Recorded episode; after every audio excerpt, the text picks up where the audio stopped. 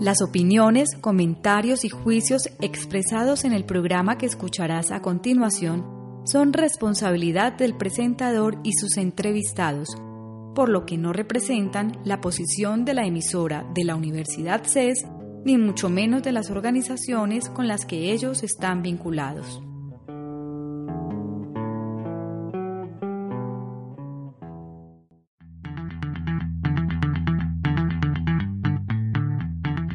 Visión Global. El análisis de la geopolítica internacional y la proyección de la Universidad CES hacia el mundo en un mismo espacio. Visión Global es realizado por la Oficina de Asuntos Globales de la Universidad CES y su emisora, CES Radio. Un saludo de bienvenida a todos los oyentes de Visión Global, programa realizado por la Oficina de Asuntos Globales de la Universidad CES y su emisora en Internet, CES Radio. Mi nombre es Juan Jaime Arroyave, los acompaño el día de hoy con este programa que se transmite todos los lunes al mes a partir de las 10 de la mañana por CES Radio. De igual forma, si desean escuchar nuestras emisiones fuera de la hora indicada, también lo pueden hacer ingresando los archivos de audio que están alojados en la página de la emisora radio.ces.edu.co. Les recuerdo a todos nuestros oyentes que por medio de las redes sociales también pueden participar de nuestro programa. Nos pueden encontrar en Facebook buscándonos como CES Radio y en Twitter como arroba CES-radio. Este programa es desarrollado por la Oficina de Asuntos Globales y pretende propiciar un espacio para facilitar y promover la inserción de nuestro público en un mundo globalizado, mediante la divulgación y el análisis de temas de interés como la interculturalidad, el bilingüismo, la geopolítica, así como muchos otros temas que propicien el tema de internacionalización. Es por ello que cada día invitamos a diferentes personas a discutir sobre temas interesantes del día a día que nos promuevan un tema de internacionalización. Y el día de hoy es un día bien especial porque tenemos a un invitado, John Freddy Vázquez, analista de transferencia tecnológica de la Universidad CES, quien nos va a estar hablando sobre Chile y su éxito como Startup Chile. Bienvenido, John Freddy, ¿cómo estás? Hola, Juan, ¿cómo va todo? Muy bien, muy bien. Arrancamos sonrientes, ¿no? Esa, esa es la idea. Creo que nos vamos a reír mucho, pero también a aprender un poquito y a compartir la experiencia. Con el programa Startup Chile, la idea es que nos cuentes un poco el día de hoy en Ujú. qué consiste Startup Chile, por qué Chile es importante en temas de emprendimiento, innovación y cómo Colombia, y en este caso puntual nuestra ciudad de Medellín, podría aprender del modelo que ellos han venido desarrollando. Bueno, la, la idea de, de hablar un poco acerca de Startup Chile tiene que ver eh, con varios enfoques. Es cómo confluye la, el esfuerzo del Estado y de la industria en el desarrollo y apoyo al emprendimiento. Por otro lado, cómo dinamizan el emprendimiento, pero desde un enfoque global. Y tercero, cómo logran articularlo con instituciones, emprendedores y que se convierta como un punto de partida para no solo las personas de Chile, sino gente de otros países que llegan a incubar o a desarrollar sus emprendimientos o sus innovaciones en las instalaciones de startup y que tengan un espacio para desarrollarlo y estructurarlo de manera conjunta, ordenada y acelerada también. Funciona muy diferente al caso colombiano. Totalmente, porque primero hay una concepción. Por ejemplo, una de las primeras cosas que a mí me impactó al estar allá eh, era. Yo había tenido el acercamiento con la directora de mercadeo de ellos cuando estuve en Israel en el proceso de capacitación con Mashap en innovación. Y la presentación que ella hizo de Startup Chile eh, compartiendo las experiencias fue muy particular porque ella siempre mostró ese grado de articulación que se generaba entre la industria y el gobierno, pero el gobierno dinamizaba y manejaba ese proceso de aceleramiento de emprendimientos e innovaciones como si fuera un ente independiente y un ente autónomo, como tipo visión empresa privada. Entonces a mí me quedó la duda, pero cuando llegué me sorprendió que, por ejemplo, inicialmente todo lo que hacen y todos los pitch y lo que hacían eh, los emprendedores y demás, todo se hace en inglés. Para contextualizar un poco a nuestros oyentes, ¿cómo resulta la idea de que vayas a Chile? ¿Por qué resulta ese interés por ir y visitar el caso de Startup Chile? Listo. Eh, yo cuando es personal, es anecdótico de cierta manera, yo cuando salí de la universidad me gané una beca para irme a hacer una maestría a la Universidad de Concepción eh, no, hice uso de ella y siempre quedé como con la espinita de ir a Chile, quiero ir a Chile, quiero ir a Chile. A raíz de los procesos de integración económica, Chile ha sido uno de los países que ha, salido más beneficiado y me parecía muy interesante el modelo de desarrollo que ellos han estructurado. Cuando el año pasado me tuve la oportunidad de viajar por una beca a Israel y eh, dentro de una de uno de los participantes de Latinoamérica era quien dirigía en ese momento eh, la parte de mercadeo de Startup Chile y fue una de las personas con las que tuve mayor cercanía y como mayor relación dentro de todo el proceso que estuvimos allá. ¿Qué, qué es una startup?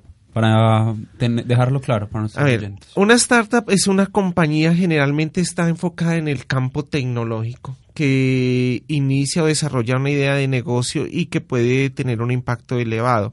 Hay muchas concepciones porque típicamente las personas tienden a confundirla con una spin-off o con... ¿Y, qué es una spin-off? Una spin-off es una actividad que se genera de una empresa, de una actividad y logra como un vuelo tal que puede despegar por sí sola, me hago entender. Usted tiene una panadería y tiene la línea de pan de queso, la línea de buñuelos y la línea de empanadas. Si la línea de empanadas logra un nivel de desarrollo tal y un nivel de crecimiento elevado y puede llegar a constituirse como una entidad sola, como una empresa sola, eso es un spin-off. La startup, ¿qué es? La startup es una entidad que puede llegar a ser generada con base en un conocimiento, pero que no necesariamente se tiene que haber incubado o desarrollado en el interior de una empresa, sino que puede venir alguien de afuera y decirme, retomando el ejemplo de la panadería, quiero hacer pasteles dulces puede llegar a donde, mí y eso convertirse en una startup. Generalmente las startups y las spin-off tienen una diferencia básica y es que el concepto a nivel teórico tiende a relacionar la startup con un elemento tecnológico bastante elevado. La spin-off no tiene que tener ese componente tecnológico. No es requisito para. La spin-off, el requisito es que se genera de las actividades sobre la función de una entidad y funciona de manera independiente en determinado punto. Es decir, se genera y al llegar al punto tal de cierta independencia que puede volar sola. Es como los hijos con los padres ellos llegan a un punto en que los papás empiezan como a incubarlos, a desarrollarlos, a ayudarles a que crezcan. Cuando ya llega su, el momento de su graduación profesional, ya tienen de, de cierta manera un nivel de independencia que les permite operar solos, sin depender de nadie. Inicialmente pueden empezar como una startup dentro de la misma organización y una vez salen, porque ya tienen su madurez como tal, se pueden convertir ya en una spin-off. Eh, sí, pueden ser, puede haber un híbrido en los dos. El concepto diferenciar claro es que la startup puede ser... La spin-off siempre implica la generación dentro de la startup, no necesariamente. La startup puede venir de afuera. Un investigador que tiene un producto, por ejemplo, nosotros como universidad, puede llegar un investigador que tiene, ha desarrollado una investigación independiente y que le ve bastante potencial, buscar el apoyo de la universidad y la universidad apoyarlo. Eso sería una startup. ¿Por qué toma tanta relevancia el término de startup? En los, últimos, en los últimos años hemos venido escuchando y escuchando todo el tiempo las startups, vemos Uber, vemos Rappi como el modelo colombiano motor de, de startups. El unicornio. Exacto. ¿Por, qué resulta como todo ese dinamismo y, la importancia de empezar a hacer esa mención de las startups? Listo. Las startups tienen un enfoque muy importante y muy interesante en la economía actual por varios elementos. Uno de ellos es el desarrollo tecnológico. Segundo, la gestión y valoración del conocimiento. Y tercero, tiene que ver con la cultura millennial. El primero tiene que ver con el desarrollo tecnológico porque ese desarrollo tecnológico ha posibilitado la generación y construcción de nuevas herramientas y nuevos enfoques para diferentes problemáticas. Eso ha hace que los procesos se hagan de manera mucho más rápida, de manera mucho más cambiante y estén más centrados en la generación y construcción de nuevas oportunidades y desarrollos. De otro lado, la cultura millennial que de cierta manera tiene un enfoque hacia la independencia, hacia no estar empleo de por vida, que es uno de los enfoques que tienen como muchas otras culturas y otros grupos etarios. Eh, el millennial está mucho más enfocado y orientado hacia una concepción de generar el autoempleo, de generar sus oportunidades y construirlas y trabajar, como decimos nosotros en nuestra cultura, por lo de ellos, por lo nuestro o por lo mío. Y ese es un enfoque que ha ayudado. Adicionalmente, esa posibilidad de que la tecnología ha generado de multiplicidad de oportunidades eh, ayuda a cristalizar todos esos enfoques. Entonces, usted puede desarrollar unas ofertas mucho más personalizadas y eso hace que se genere este tipo de corrientes como spin-off y startup. Y esa startup termina generando un desarrollo económico para su región. Exactamente terminan desarrollando, pero sí son exitosas. Porque si no, terminan generando una cantidad de frustrados, pues, que ese es otro de los componentes que uno ya entra como a intervenir a nivel del desarrollo de las relaciones que va generando. Lo que nosotros buscamos en todo momento, por ejemplo, acá en la universidad y en el programa, es como disminuir ese nivel de, de depresión, por decirlo de alguna manera, o de frustración que puede enfrentar un, un emprendedor, un innovador cuando empieza a meterse con spin-off y estará porque el proceso no es fácil, el proceso es de mucha resistencia, de mucha resiliencia y de un constante construir, construir y reconstruir y reconstruir y reformular, porque uno parte de unas necesidades del mercado y uno parte de unas acciones que el mercado le está demandando, pero cuando uno va a enfrentarse a ellos, uno va encontrándose que eso va cambiando cada momento. En el caso puntual, llegas a, Chile eh, a visitar entonces el modelo de Startup Chile y ¿con qué te encuentras? Yo me encontré con, yo me imaginaba que me iba a encontrar una serie de empresas haciendo landing y que iba a encontrar como cubículos enredados en un espacio y en realidad lo que me encontré fue una dinámica totalmente diferente, un espacio abierto, un espacio donde tú entras a, una sala y es de cuenta que entraste a una sala de exposiciones y encuentras es puros escritorios con la conexión a internet y ya hay todo el mundo trabajando en su laptop. Que me encontré que el lenguaje no es el español a pesar de estar en un país de habla hispana, que el lenguaje que comúnmente se maneja es el inglés. Eh, eso fue una de las primeras cosas que me atrajo, que me llamó la atención y cuando pregunté me dijeron fue, estamos en un mundo global y el idioma global es el inglés. Entonces la idea que tenemos hoy puede estar comunicándose a otro, a otro polo de desarrollo o a otro polo que genere spin-off y startup y en este caso vamos a hablar necesitar el inglés. Ese es un tema importante porque según eso y lo hemos visto en la dinámica de la globalización el, hay estudiantes nuestros que consideran que el hecho de estudiar derecho, por ejemplo, no se requiere entonces aprender un segundo idioma. O el estudiante que está pensando en montar su negocio en Medellín pensaría, no, simplemente con el español tengo. Pero de acuerdo a lo que están mencionando, en realidad para el mundo de hoy sí o sí es necesario aprender un segundo idioma. Es que hay una cuestión, Juan, y es que nosotros no somos conscientes y quizá a veces tenemos una visión un tanto limitada y eso me di cuenta ya. Y más que darme cuenta lo confirmé y es que nosotros a veces tenemos la visión limitada y es yo creo empresa en Medellín y la empresa es para Medellín y sobre todo los paisas. Nosotros somos de una cultura un tanto cerrada y yo me di cuenta que la visión es totalmente diferente. O sea, vos estás en un entorno local pero con una visión global y vos no sabes qué puede llegar aquí si vos te pones a mirar los flujos de migrantes y de viajeros y de turistas que hay en la ciudad todo se ha ido incrementando en los últimos años. Y en esa medida la mayor parte de las personas que vos te encontrás por fuera hablan inglés. Entonces la visión que tiene puede tener un estudiante como comentabas vos de derecho que dice que no es que yo no necesito el, el segundo idioma no necesito el inglés. Usted no está exento de que en un momento determinado necesite interactuar con personas o que una convocatoria convocatoria para muchos investigadores, por ejemplo, que nos toca manejar a nosotros, todo es en inglés, las convocatorias externas son en inglés, lo que es convocatorias para spin-off, concursos de spin-off, de startup, todo lo que sale internacionalmente es en inglés. De hecho, hace poco una eh, el Entrepreneurship World Cup eh, a nivel global, pero con un, hito local acá en Medellín, pero la gente tendría que imaginarse cuando estamos presentando innovadores, ah, no, el speech eh, en español no, el, el, speech era en inglés porque lo hablaban personas de afuera. Entonces esa visión es limitada y más que limitada creo que tiene un componente que tiende a relegar y personalmente considero eso al profesional. Si el profesional no se concentra en el desarrollo de herramientas eh, pluri o multilingües va a tener va a quedarse rezagado en algún punto del proceso de su desarrollo profesional. Hay otro tema puntual y es la aldea global. Cuando hablamos de globalización nos encontramos con ese concepto de que ya estamos en una aldea con dimensiones globales. Y cuando hablamos de esa, de esa aldea, decimos que en el tema del mercado, eh, el mercado ya no es entonces algo local. Ya no estamos hablando que nuestros consumidores van a ser solamente las personas de Medellín, sino que pueden ser de la India, de China, de Japón, de cualquier parte del mundo.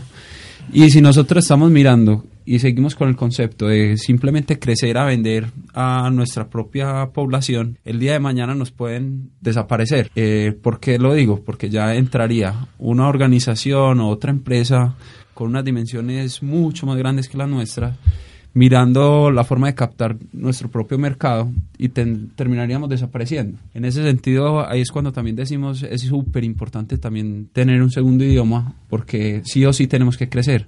Y ahí yo creo que es algo de lo que resaltan los temas de las startups, que la mayoría, y ahí me corrige si estoy equivocado, también tienden a buscar la forma de convertirse de escala global. Es que, de hecho, el enfoque de la startup, y considero yo que para estar bien enfocados debe ser de visión global.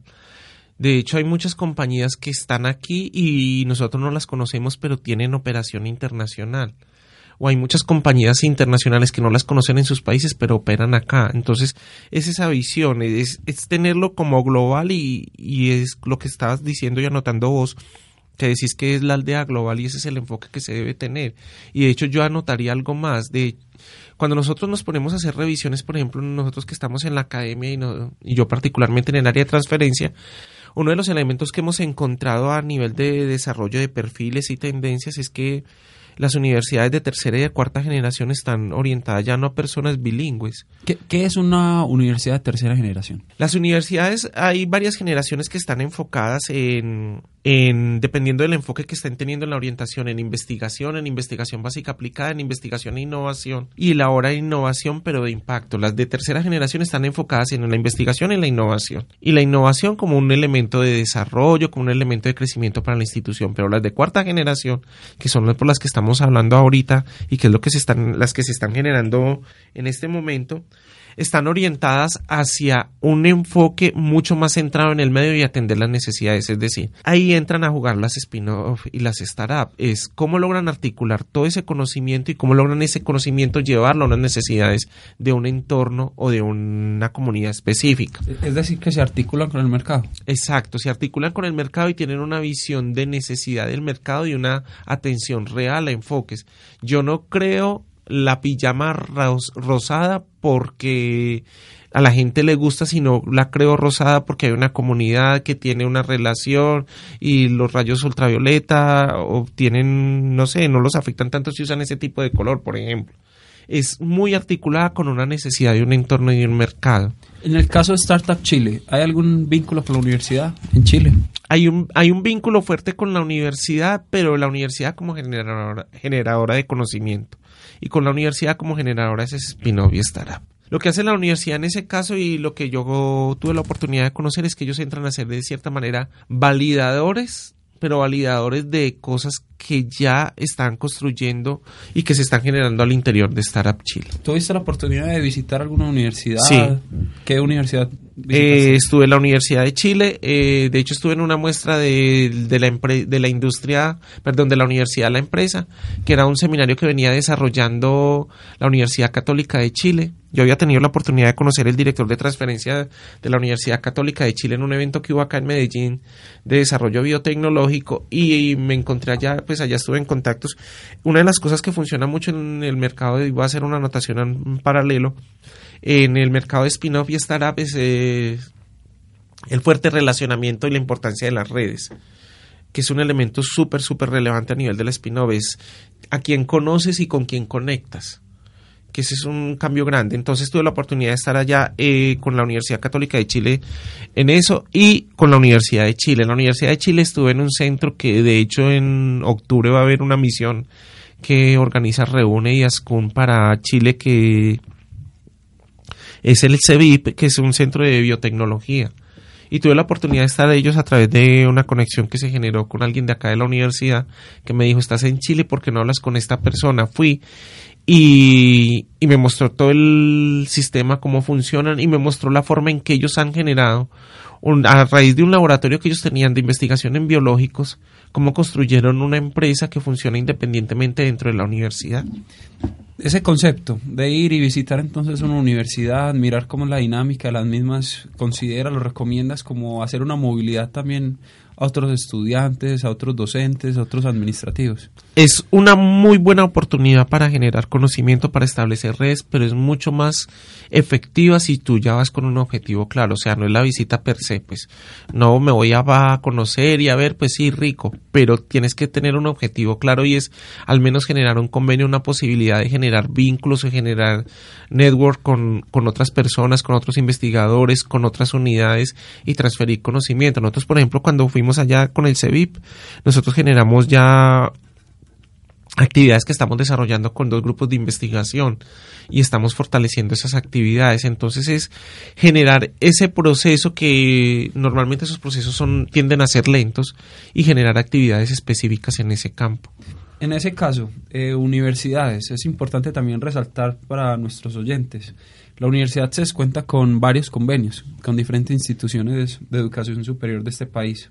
Entre esos contamos con, viene con la Universidad de Chile, con la Universidad de Talca, con la que tenemos una doble titulación para el caso de fisioterapia, con la Universidad de los Andes, contamos con un convenio que permite también la movilidad de estudiantes, de docentes, trabajar en temas de investigación conjunta, al igual que con la Universidad de Valparaíso, la Universidad también de la Frontera, y contamos también con otros convenios con instituciones como la Universidad San Sebastián y el Grupo Teisa, esos convenios permiten a nuestros estudiantes, nuestros docentes, tener esa posibilidad de generar esos intercambios de conocimiento y poder trabajar de temas conjuntos en diferentes investigaciones.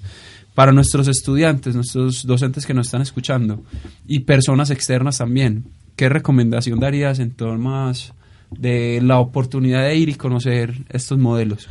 Es que uno, yo pienso pensaría que en este caso eh, uno tiene que enfocarse mucho en hacer un autodiagnóstico y una evaluación de qué es en realidad lo que a uno le gusta y qué es en realidad lo que uno quiere y qué le puede aportar de acuerdo a ese plan de vida y desarrollo de carrera o profesional que uno tenga. En este sentido, retomando lo que estábamos hablando, es mirar qué convenios tiene la universidad porque eso facilita mucho el proceso a nivel de la movilidad y los costos los abarata bastante. Adicionalmente puede obtener un mucho más fácil apoyo y ese respaldo de la universidad que uno piensa que es una bobada, pero ya estando uno fuera ve que es importante tener como alguien que te esté vigilando así esté lejos o no vigilando, sino que te esté acompañando dentro del proceso y que tengas en, en momento de una dificultad, tengas quien pueda sacar o poner la cara por vos. Eso es interesante. Que contribuye y genere valor y sobre todo que puedas desarrollar a nivel Mm, de actividades posteriores, algo que en realidad impacte y genere crecimiento y conocimiento. Y sobre todo que es muy interesante desarrollarlo a través de los convenios porque tenés el respaldo de que te lo van a reconocer y que no vas a tener un problema después de validación o convalidación interna ya en Colombia por las regulaciones que tenemos a nivel educativo y que eso sí en realidad va a incidir o va a influir o va a ser reconocido dentro de tu trayectoria académica, dentro de tu currículum que es un elemento importante. Adicionalmente, que si haya posibilidades para incrementar y generar eh, conocimiento y valor dentro de tu desarrollo profesional. En el caso tuyo, estuviste en Santiago de Chile. Sí. Eh, Startup Chile queda en Santiago. En Santiago. ¿Qué tal Santiago? Muy chévere. ¿Qué fue lo que más te gustó de Santiago? Los vinos. no, vino barato. Vino bueno, bonito y barato. Y no, eh, tenía la tuve la posibilidad de encontrarme con muchos amigos y gente que conocía, gente que uno va conociendo. En, innovación esto es una red y uno se va dando cuenta que, que, es una red que por más lejos que estemos siempre termina coincidiendo por algún lado. ¿Tuviste la oportunidad de hacer turismo en el sí, tiempo que eh, estuviste? Sí, tuve la oportunidad de ir al, al Cajón del Maipo que es un área donde hay bastantes viñedos, eh, ver y aprender sobre cultura vitícola. Sí, aprendí bastante. Eh, eh, me enseñaron cositas de enología y todo ese cuento que yo uh, ni idea ni sabía. Eh, la comida, estuve también en Viña del Mar y, y en... Valparaíso, fuese. En Valparaíso estuve viendo los grafitis que fueron fue una visión diferente de lo que es una ciudad y cómo está construida porque es muy particular y es como las dos caras de la moneda. Mientras estás en Viña del Mar ves una ciudad bonita, organizada, de cierta manera un nivel socioeconómico alto y pasas a menos de 4 o 5 kilómetros y te encuentras con otra realidad totalmente diferente. Pero es una ciudad que a pesar de eso considerarías que la gente tendería a embellecerla y no, y es precisamente ese concepto de diversidad que creo que le da como ese toque especial y diferente, que la hace atractiva, los grafitis y todo eso, y cómo han construido a través de eso, que lo asimilaba mucho lo que se ha hecho en la Comuna 13 y cómo se ha hecho ese proceso de reinserción e, e integración social. Entonces, esto es la posibilidad Si uno viaja a Chile, en el caso de alguna persona que esté pensando en ir a hacer una movilidad, en temas turísticos, ¿qué no se puede perder? Yo le diría que vaya en verano, que no se pierda Viña. Viña es una cosa de locos. A los que nos gusta la rumba y, y la diversión, es un lugar muy interesante, se pasa muy rico. Eh, esa parte me parece chévere. El desierto de Atacama también es muy lindo. A una parte que, que no pude ir por tiempo, que era Benito Moré, creo que se llama, un glaciar que queda al sur y no, sencillamente no me daba por tiempo. Esa parte es muy interesante, lo del desierto de Atacama y, esa zona me dicen que es la zona 1 creo que es. Es muy interesante porque también hay unos geysers que, que dicen que son muy bonitos. De hecho vi unas fotos de una amiga y se ve bastante interesante, solo que no, no hay mucho tiempo. Y la gastronomía, ahora lo mencionabas, que uno va, toma buen vino y también se come rico. Se come rico. ¿Cuál fue la comida que más te gustó? de charquicán, que era, es como... ¿Y en qué consiste? El charquicán es como una mezcla de, no sé, yo lo asimilaba como la masa del tamal, pero mucho más suave. Y eso lo mezclan con costillas o con carne asada.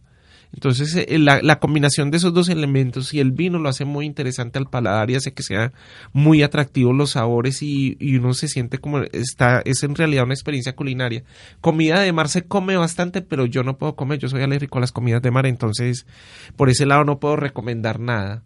Y la chorrillana, que es como unas, es unas papas a la francesa, pero tienen una combinación diferente, todo lo que le ponen encima, carne, huevos, eh, salchichas, tocineta, entonces es delicioso. Es decir, que Chile entonces podría agrupar buen vino, buena gastronomía, buena rumba, innovación, buenas universidades. Sí. Y buenos paisajes. Sí, buenos paisajes también. De hecho, es.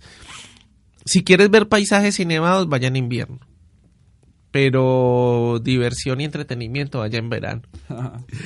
O sea, un estudiante que se pueda ir los seis meses sería excelente. Sí. Vaya, esté en verano y esté también en, invierno. Exacto, que se vaya principiando enero, que coge todo el verano y ya le toca, eh, le toca ya después la transición así en otoño-invierno, que es muy interesante. Retomando el tema de las startups, eh, en el caso colombiano y en el caso puntual mm. de la ciudad de Medellín, ¿cómo está funcionando el sistema de emprendimiento e innovación? Es que Medellín, yo no sé, yo Medellín de lo que he conocido internacionalmente, lo que he tenido la oportunidad de ver y de vivir, yo Medellín, yo diría que es como un caso particular en Colombia. De hecho, el año anterior, en lo que comenté ahorita, la oportunidad que tuve en Israel, uno de los israelitas que nos dio las charlas allá, él dice que Medellín es un caso atípico en Latinoamérica, porque Medellín es una ciudad que tiene una cultura muy homogénea, que es una ciudad que está encerrada, que es una ciudad que es muy regionalista, que es muy enraizada en ciertos valores, en ciertas creencias de los paisas, lo que somos los paisas, pero que es una ciudad que tiene una visión netamente global. O sea, nosotros eh, tenemos una visión de lo que hacemos puede impactar hacia los demás, la necesidad de trabajar en redes. Eh, tenemos la visión abierta que la única crítica que hacía y decía él era que nos faltaba fortalecer un poco más el bilingüismo, pero que el resto tenía todo el enfoque hacia lo que era un emprendimiento, lo que era un ecosistema de innovación y emprendimiento global. Ah, en la parte administrativa, ¿cómo ha estado funcionando a nivel sector público? Sector público, el esfuerzo más grande que tenemos y nosotros, y de hecho es reconocido internacionalmente, de hecho nosotros en este momento estamos desarrollando una, una actividad y una una propuesta para otro país desde la universidad en conjunto con Ruta N. Para transferir por un lado el ecosistema de la ciudad y por otro lado transferir cosas que hemos hecho acá eh, de la ciudad y perdón y transferir cosas que hemos hecho en la universidad como tal para tener las dos perspectivas. ¿Cómo funciona? Eh, Ruta N es el ente articulador por excelencia de la ciudad y el Comité Universidad Empresa Estado. Adicionalmente hay un esfuerzo de las universidades eh, en articular conocimiento a través de redes como el G8 y las agendas regionales de investigación, que fue un esfuerzo del G8 para generar como ¿Y quiénes son los del G8? Los G8 eh, recogen las universidades acreditadas de Medellín más el ITM, el Instituto Tecnológico Metropolitano. Y lo que hacemos es canalizar esfuerzos para que la investigación, la innovación y el emprendimiento tenga un enfoque de ciudad tenga un enfoque en lo que yo me apoye en nosotros para desarrollar actividades y de hecho del G8 se desprenden los estudios sectoriales que se hacen en el observatorio de Ruta N.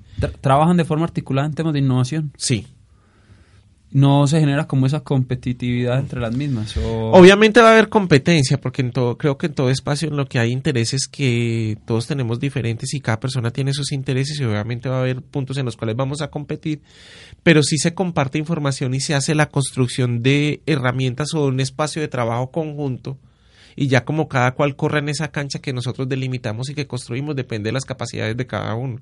De hecho, nosotros en la universidad, y orgullosamente lo podemos decir, pues de cierta manera somos referente en cuanto a modelo de innovación por, por lo acelerado de los procesos y nosotros estando internamente a veces consideramos que, que todavía debemos mejorar y que hay cosas que podemos mejorar, pero cuando te vas a comparar y a ver con otros, ves que estás haciendo las cosas diferentes. ¿Cómo funciona el sistema de innovación en la Universidad CES? El sistema de innovación en la universidad es nosotros, eh, de acuerdo a las premisas de la política de investigación e innovación que se redefinió el año pasado, nosotros tenemos un sistema que es abierto en el cual se escuchan las ideas. Eh, eh, ¿Funciona como un tanque de tiburones? ¿Algo similar? No tanto tanque de tiburones, pero sí lo miramos como una posibilidad de obtener beneficio porque es que la innovación per se no. O sea, nosotros tenemos que buscar un beneficio porque de algo tenemos que vivir y la universidad se tiene que nutrir de algo. Pero sí partimos de la pluralidad que debe tener un ecosistema de innovación y pluralidad es escuchar. Y eso debe ser un punto de partida de cualquier ecosistema de innovación. Y retomando lo que hablábamos de Chile, es uno de los elementos relevantes. Allá se escuchan las ideas y Startup Chile tiene dos sedes, una que queda en Las Tarrias y otra que queda en Monjitas. Y la sede de Monjitas, que es la grande, tiene participación de empresa privada que les provee recursos. Por ejemplo, toda la parte de refrigerios tienen neveras abiertas para que los innovadores tomen líquidos, gaseosas, jugos, té, coman y les facilitan como esas comodidades. Todo eso está patrocinado por Facebook, por ejemplo. Pero es porque han demostrado que es un ecosistema que puede generar cosas buenas y es lo que estamos se está construyendo acá en la ciudad. Entonces, eh, nosotros retomando ese punto, nosotros y lo que yo vi ahí que lo manejo se maneja mucho acá en la universidad es ese concepto de pluralidad, se escucha la idea. Yo, soy un estudiante, eh, Listo. o una persona externa. Puedo llegar a la universidad, contar mi idea.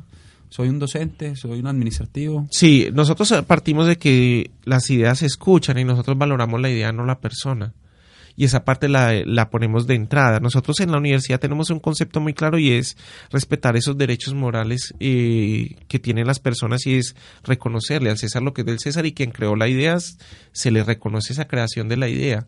Obviamente si la universidad va a obtener una participación ya empezamos a negociar y a firmar un convenio, pero un punto de partida para nosotros al escuchar las ideas es firmar un acuerdo de confidencialidad, por ejemplo. Entonces traigo mi idea, cuento en qué consiste como el proyecto que tengo en mente firmo un acuerdo de confidencialidad y la universidad hace un análisis. Eh, eh, hay, un, hay, un, hay una cosa que, debemos corregir ahí. el emprendedor no firma acuerdo de confidencialidad. Nosotros lo firmamos por escuchar su idea. Ah, perfecto. Que nosotros nos comprometemos a no divulgar nada de lo que escuchamos. Exacto. De hecho, nosotros, eh, y es una cuestión acá en la universidad, por convenio y por contrato de trabajo, todos tenemos esa cláusula de confidencialidad implícita, pero nosotros cuando vienen personas de afuera de la universidad, nosotros siempre les firmamos el acuerdo de confidencialidad. Ha habido casos que nos dicen, no, no es necesario. Nosotros decimos, no, es mejor. Porque tú no sabes qué potencial puede tener, cómo puede ser el desarrollo a futuro, si llegan a copiar la idea o si otro llega y se interesa en la idea y nosotros no queremos tener ese tipo de problemas. Entonces la persona llega, retomando, eh, llega, nos cuenta la idea, nosotros empezamos a mirarle el potencial y evaluarla. No necesariamente tiene que encajar con los intereses de la universidad y con el foco de la salud, que es lo que nos tienen como encasillados de cierta manera, no. Es decir, si alguien tiene una idea en algo de diseño de modas, ¿Podría traerlo a la universidad? Podría traerle, nosotros miraríamos el potencial y la pertinencia y ver cómo lo articulamos con lo que hacemos en la universidad y con la orientación estratégica de la universidad y cómo podemos... A nosotros nos interesan ideas en las cuales podamos, por un lado, impactar la comunidad, impactar la sociedad, que es parte de la función de la universidad, de impactar el medio y generar conocimiento en ese medio, pero también nos interesa que podamos contribuir a incrementar esa propuesta de valor y fortalecerla. Porque a nosotros no nos interesa recibir una idea que no podemos aportarle mayor cosa, no. Claro.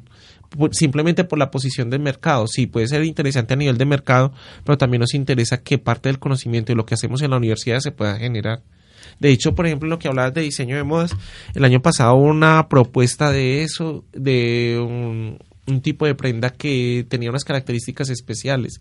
Y esas características especiales pasaban por medicina, pasaban por química farmacéutica y por biología. Entonces es no tener una visión y eso es otro de los elementos y las invitaciones que uno hace en estos procesos y es que no puede tener una visión tan miope de ver que no tienen correlación cuando en realidad las puedes encontrar o puedes establecer para incrementar esa propuesta de valor y es a lo que nosotros vamos. A veces llegan propuestas acá que usted dice esto no tiene nada que ver con salud o con, o con las áreas foco de la universidad y te das cuenta que, que en realidad eso sí puedes contribuir y puedes engrandecer esa propuesta como tal. Perfecto, entonces llega el estudiante o la persona externa, sea un, o un, incluso un docente, un administrativo, trae la idea, eh, se firma el acuerdo de confidencialidad por parte de la universidad, ustedes hacen un análisis para determinar en qué pueden colaborar con, con el proyecto se, dependiendo ya la participación de la universidad, en qué van a estar acompañando el proceso, se llega a un acuerdo en el que se define también una participación sí. eh, dentro del mismo proyecto como tal y se empieza a trabajar en, el mismo. ¿Qué casos exitosos nos podrías contar que, que, ya se tienen en la universidad? Pues en la universidad se tienen varios casos y el más conocido pues para muchos es Hola Doctor, que es telemedicina. ¿Y en qué consiste? En atención pediátrica 24 horas, 7 días a la semana por especialistas en pediatría. ¿Cómo, cómo llega? Eh, hola, doctor. Hola, doctor. Surgió de la idea de un pediatra que es profesor de la universidad, que de hecho en este momento es el director de innovación de la universidad. Y porque simplemente a él lo buscaban para atender por WhatsApp y le mandaban las dudas a las mamás preocupadas por sus niños, que es una situación natural y normal pero él decía que no podía estar respondiendo por WhatsApp y con las responsabilidades que eso implica dentro de la atención y el proceso médico.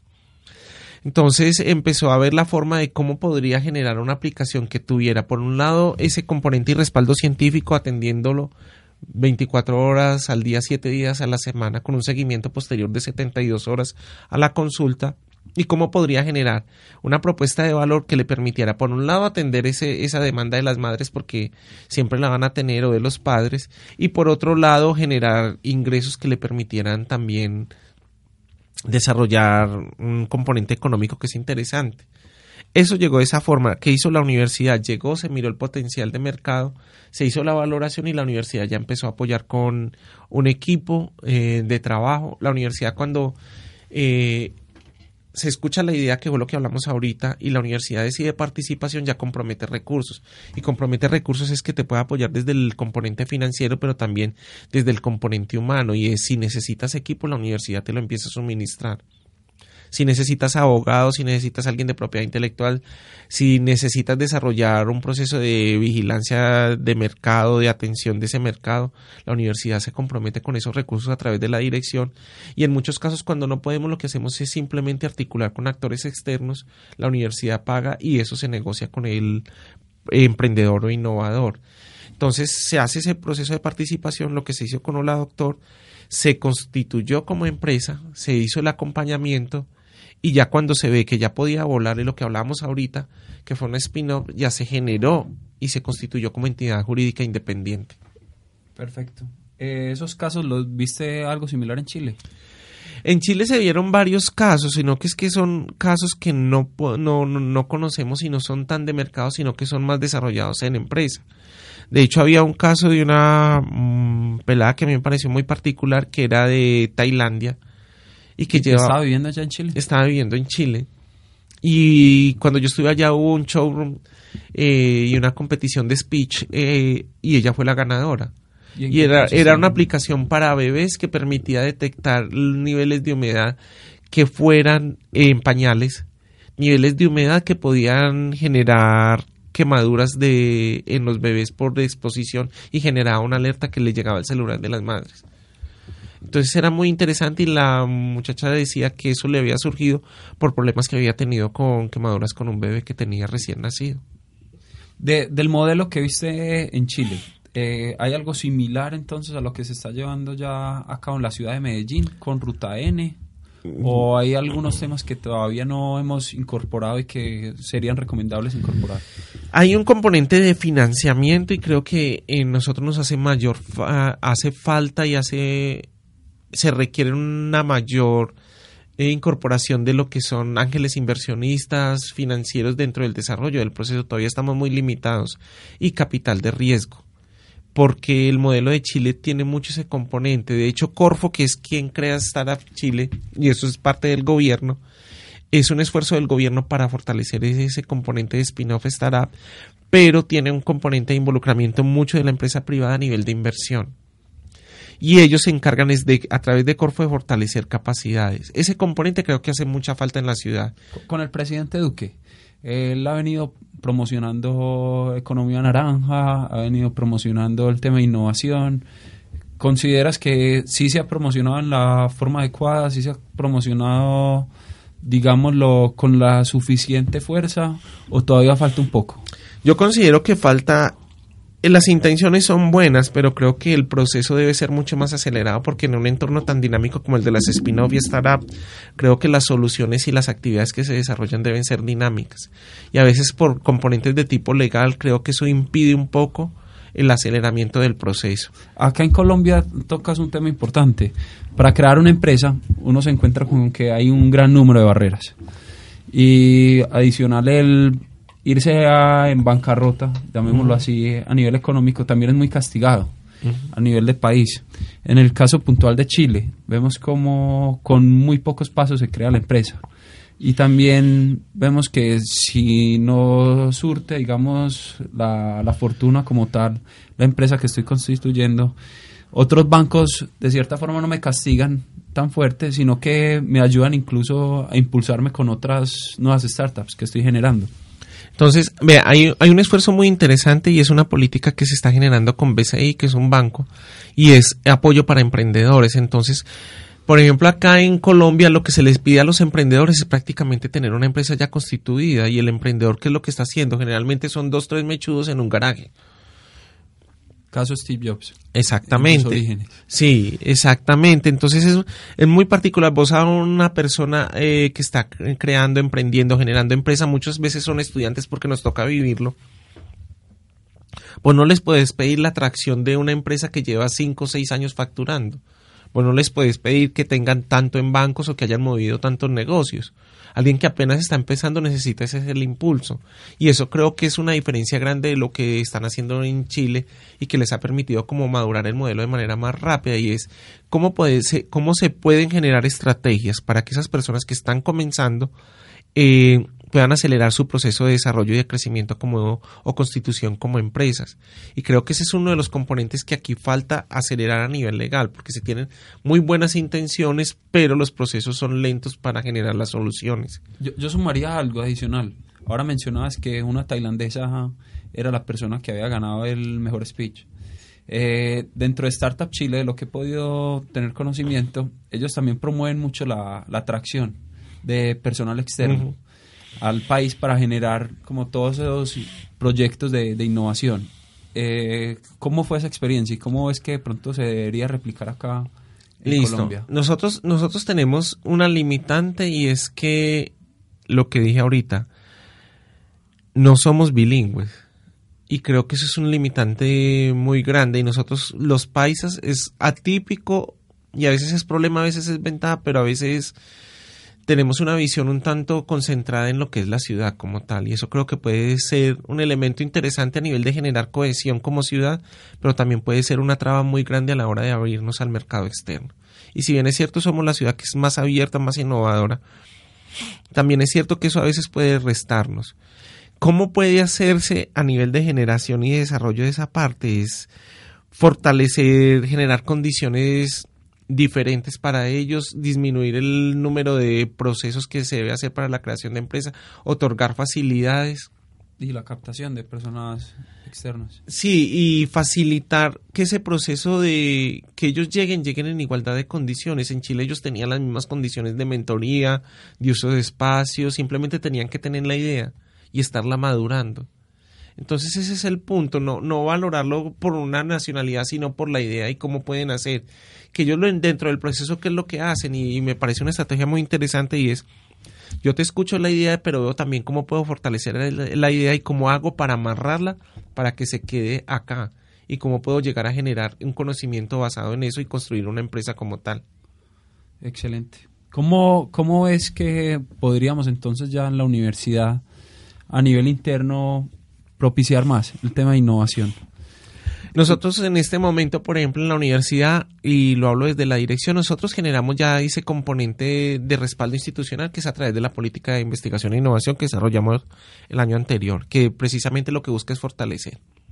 En este momento, ¿qué es lo que estamos haciendo? Es sensibilizando áreas, eh, buscando mostrarle áreas, por ejemplo, como derecho, que anteriormente creo que es uno de los elementos como a mostrar de nosotros desde la dirección, y es que Anteriormente no se veía derecho como un área, usted le dice a un abogado para innovar y el, el abogado dice, pues yo qué voy a innovar. Pero usted empieza a mostrarles que hay procesos, que hay actividades que se pueden desarrollar de maneras diferentes y que ellos pueden generar valor en ese proceso. Ese es uno de los elementos que hay que fortalecer, es mostrar y acercar todas esas herramientas y todo lo que se puede hacer en innovación, que no necesariamente tiene que ser un producto nuevo porque uno se imagina la mega máquina y no necesariamente y es desmitificar ese componente. Ese es uno de los elementos que se puede hacer. dentro de la universidad también estamos haciendo un elemento y es la entrega de capital y financiamiento para diferentes ideas a modo de capital de riesgo, que es uno de los puntos relevantes que tenemos y que nos diferencia mucho dentro del contexto colombiano en cuanto a constitución como universidades. Y yo diría que en Latinoamérica somos diferenciados por eso de acuerdo a lo que he visto, a lo que he vivido. Y para finalizar, ¿qué mensaje ¿con qué mensaje te quedas? En resumen de lo que fue la experiencia Startup Chile.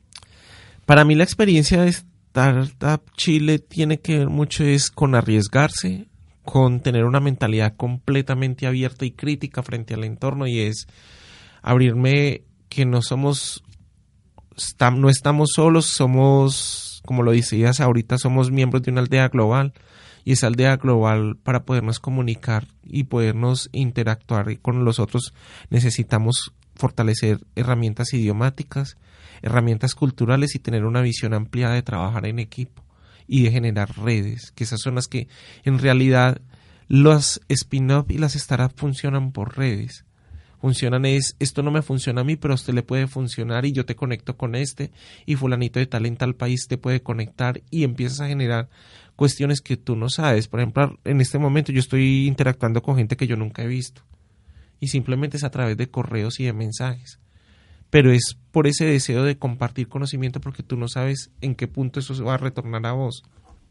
Perfecto, agradecemos a John Freddy este espacio tan enriquecedor en el que pudimos estar discutiendo sobre temas de innovación, de emprendimiento, de cómo ha venido surgiendo la innovación en la Universidad CES y cómo es el apoyo que pueden tener estudiantes, administrativos, docentes e incluso personal externo de la universidad al acercarse a la Dirección de Investigación e Innovación.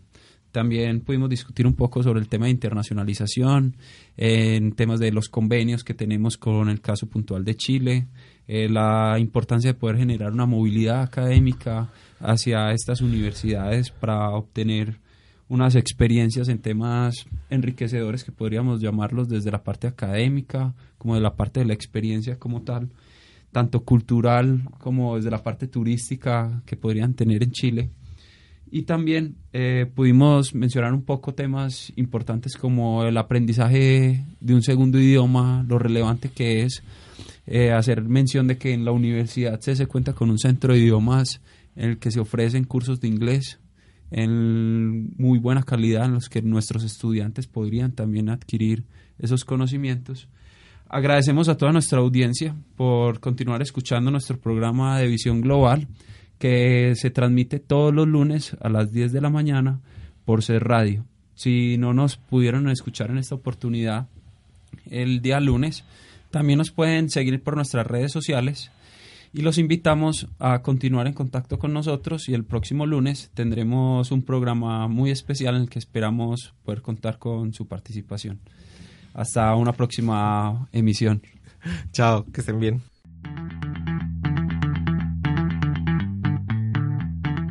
Visión Global.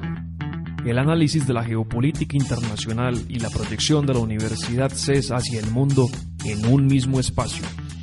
Visión Global es realizado por la Oficina de Asuntos Globales de la Universidad CES y su emisora, CES Radio.